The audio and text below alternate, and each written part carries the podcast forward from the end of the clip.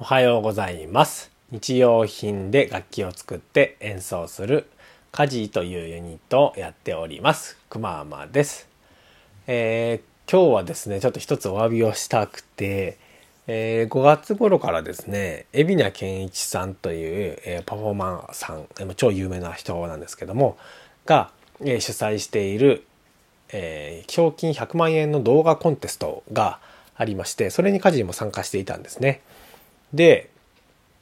予選をまあ無事通過して準決勝に、えーで戦っていたわけなんですけども、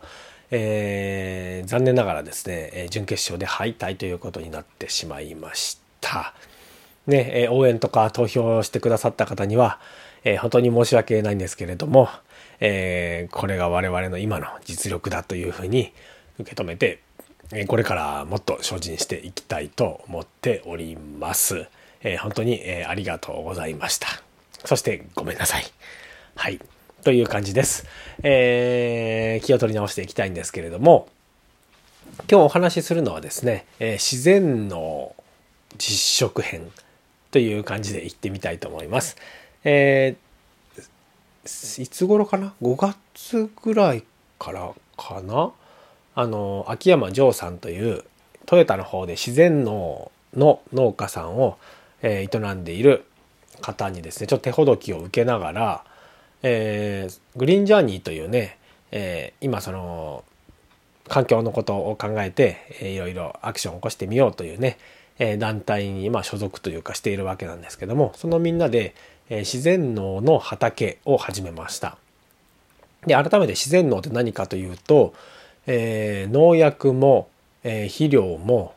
お水も基本的にあげずにもう自然のままの姿で、え栽培する。という感じの農法というかそあのそうですね。農業の方法ですね。はい。なんですね。なんかこの自然農で定義が結構いろいろあるみたいで自然農法と自然農っていうのもなんか若干違うらしいという話をね聞いたんですけどもえーそのジョーさんのやっている自然農は川口義勝さんだったかな。義和？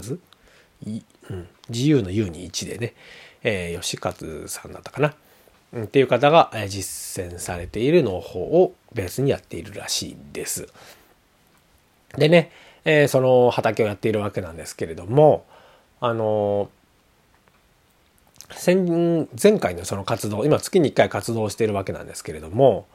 あのその時にですねジョーさんがちょっと前もって植えていた玉ねぎがまあある程度収穫できてでよかったらそのグリーンジャーニーの皆さんでどうぞっていうことでいただいたんですよね。で小ぶりな玉ねぎですね5センチあるかないかぐらいの、えー小さな玉ねぎを、えーちょっとコロコロともらってきてでスープにすると美味しいよみたいなことを言ってらっしゃったので玉ねぎスープにしてみようということで皮だけ剥いて丸々、えー、煮ました。ね、コンソメスープだけ入れてグツグツ煮たわけなんですけれどもうちのね、え3人子供がいるんですけども一番上のもうすぐ6歳になる息子があのコンソメスープがあんまり好きじゃないんですよね。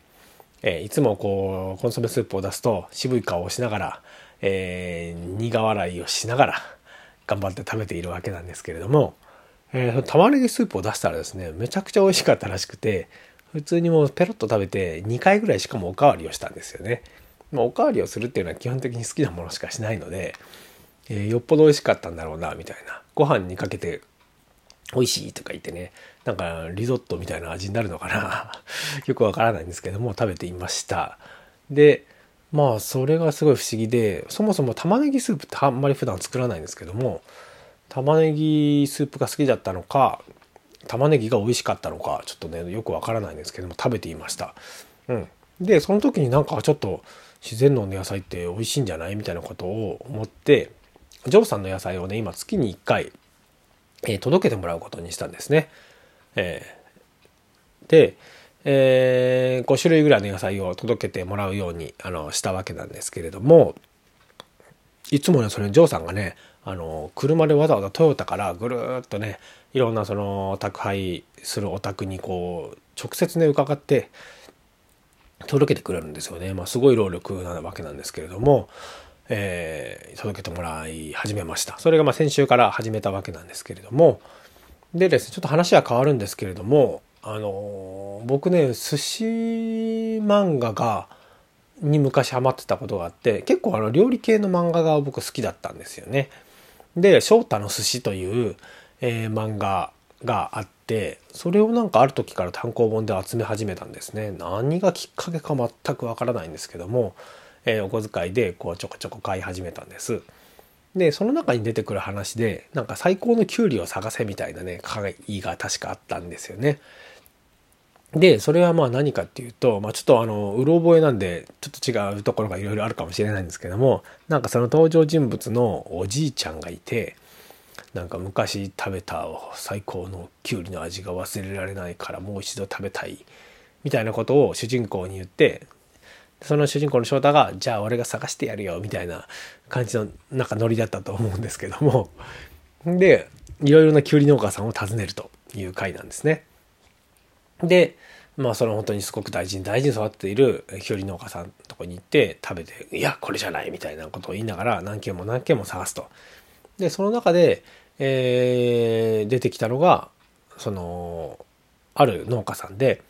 それがあの草ぼうぼうの中に、えー、きゅうりがなんかあるのかないのかわからないようなところにきゅうりが植わっていて、で、それを収穫して食べると。そしたらもうなんかなんてみずみずしいんだみたいなことを言ってたと思うんですけどもすごい感動していたと。でそのあのこのきゅうりが欲しいって言ってた、えー、おじいちゃんがそれを食べて「これじゃあこれじゃあ」みたいなことを確か言ってたような気がします。っていうのがあって今思うとそれが多分自然農のあの栽培方法だったんじゃないかなっていうことを思うんですよね。でなんとなくその当時からその農法みたいに憧れが生まれたのも多分その回がきっかけだったんじゃないかなと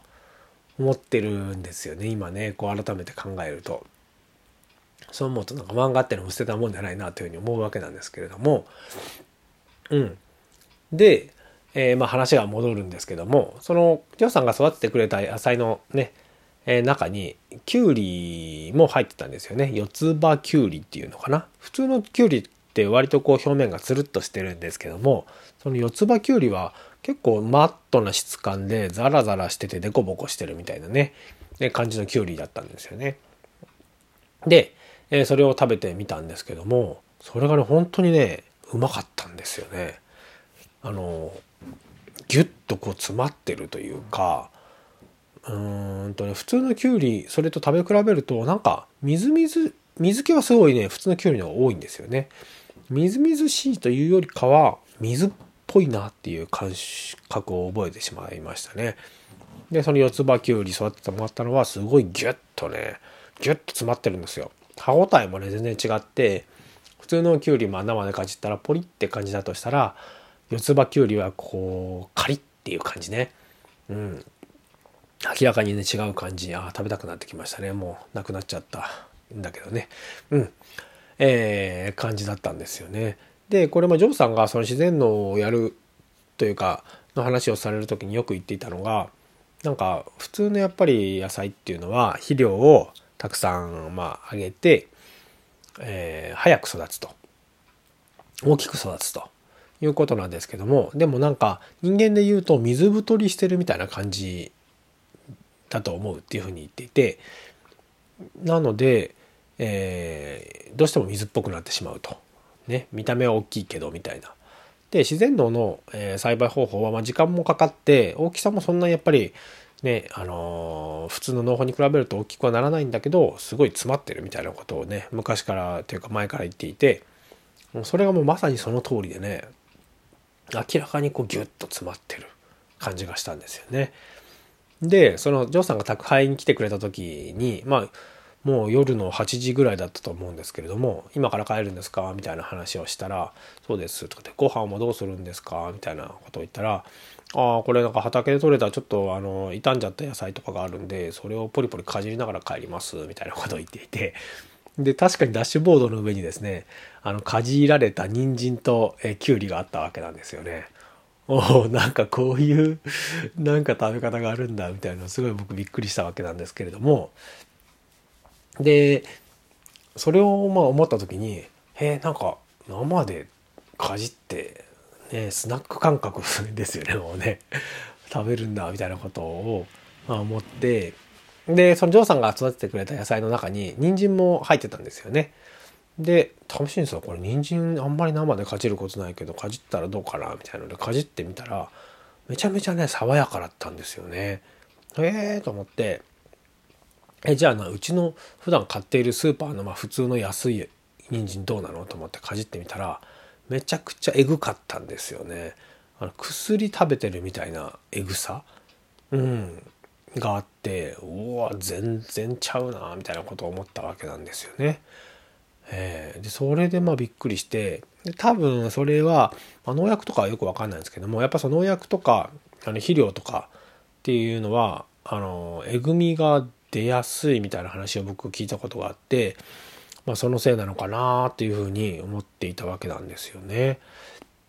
でもちろんやっぱこれも品種がそもそも違うので品種によるものもあるとは思うんですけれども